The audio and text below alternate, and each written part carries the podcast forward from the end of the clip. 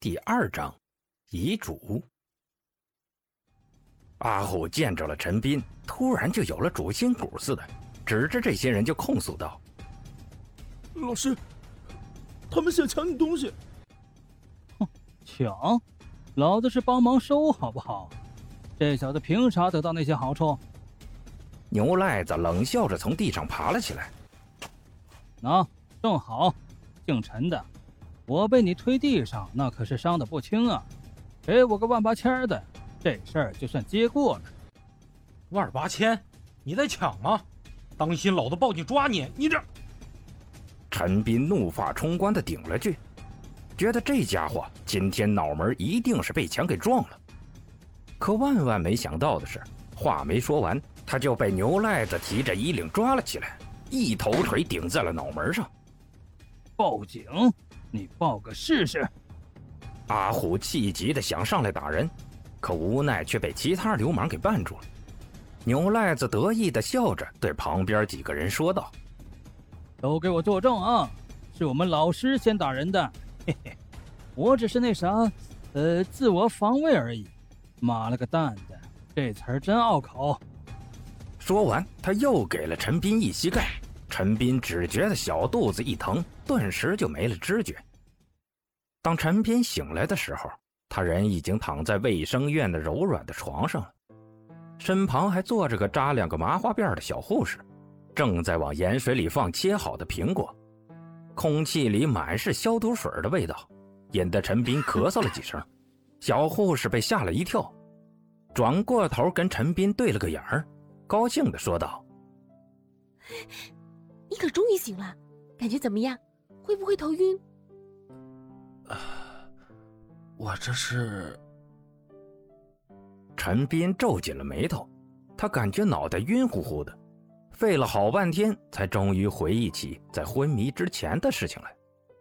如果他记得没错的话，最后他的学生应该是被那几个二流子围了才是。想到这儿，他跟突然上了发条似的，嘣的一声就从床上跃了起来。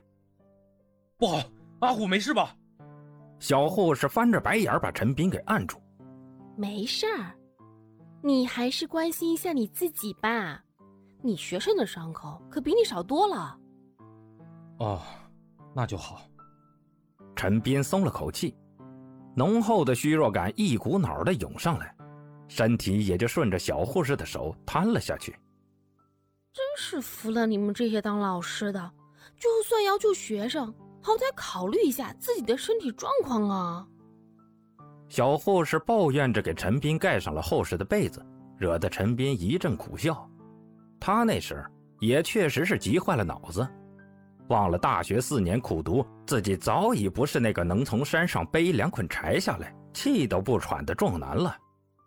如果临走的时候把街坊邻居喊上几个，估计也就没这么多事儿了。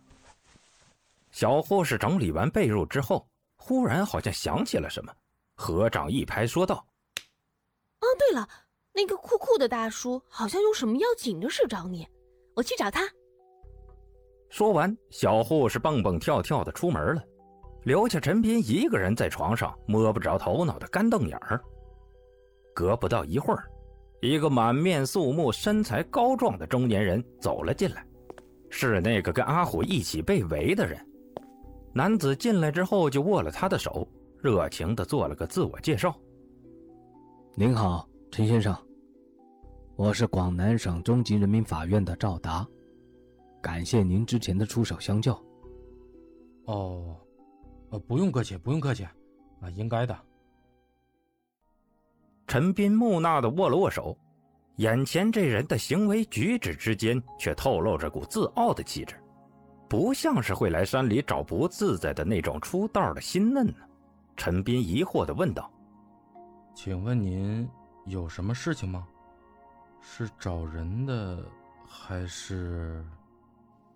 对，找人，来找您的。”赵达拉了张椅子坐下，直入主题的说道：“您应该认识陈甲泽老爷子吧？”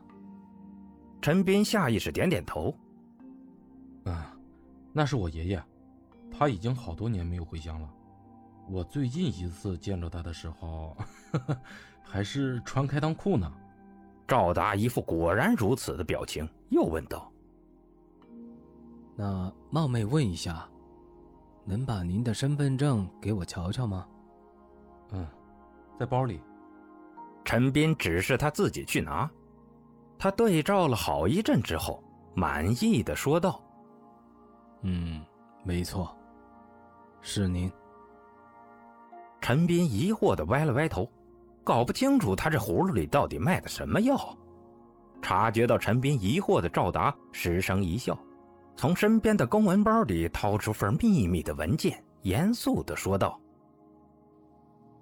现在我，广南省中级人民法院律师赵达，受陈甲泽老人委托，将其遗嘱并附带其遗产，价值三百六十二万七千元的一间学校。”附带签约二十年的老师四名，一并转交给您，请您收好。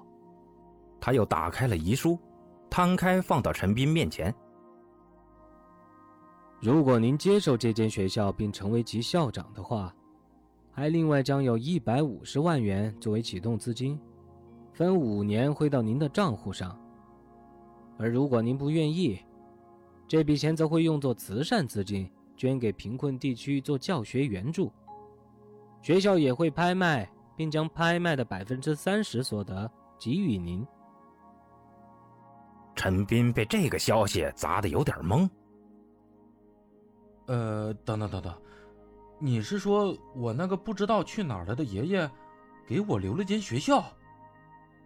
赵达微笑着说道：“哼，是的，一间私人学校。”就在临县的郊区里，然后他要我去当校长。